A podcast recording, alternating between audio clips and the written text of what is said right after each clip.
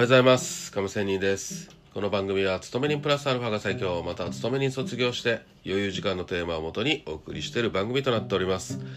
今日は FX の話です。相場のストーリーをね、ストーリーメーカーになるという話をしたいと思います。相場に向かう時これから相場展開がどうなっていくのか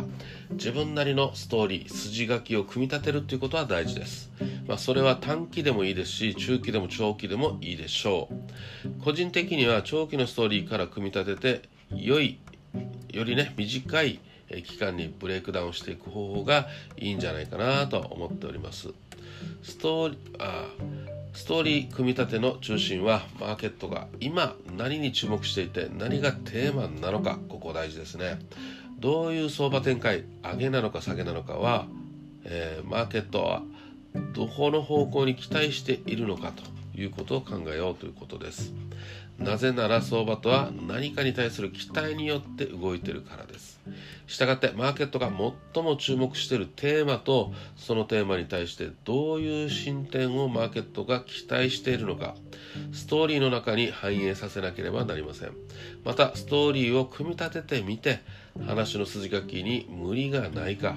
また本来重要なテーマのテーマなのにストーリーの中でそのことが欠落していないか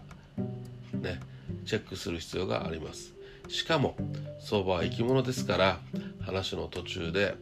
新しいファクターが要素が現れたり今までのファクターがなくなったりしますのでストーリーは常に調整というのが必要となります。まあこれチャートの動きと一緒ですね結局は、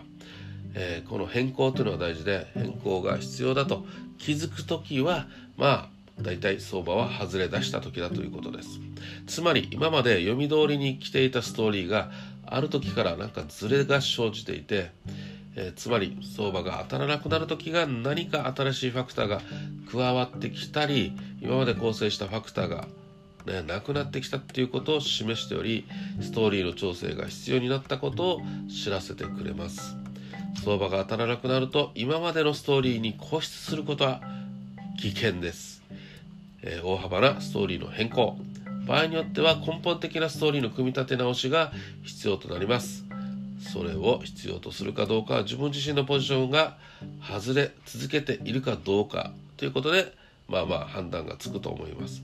また自分なりのストーリーは頭の中だけでイメージするんじゃなくて書いてみるというのもおすすめです。書くことで頭の中でイメージされたことがまあ整理されて組み立てたストーリーが明確になります。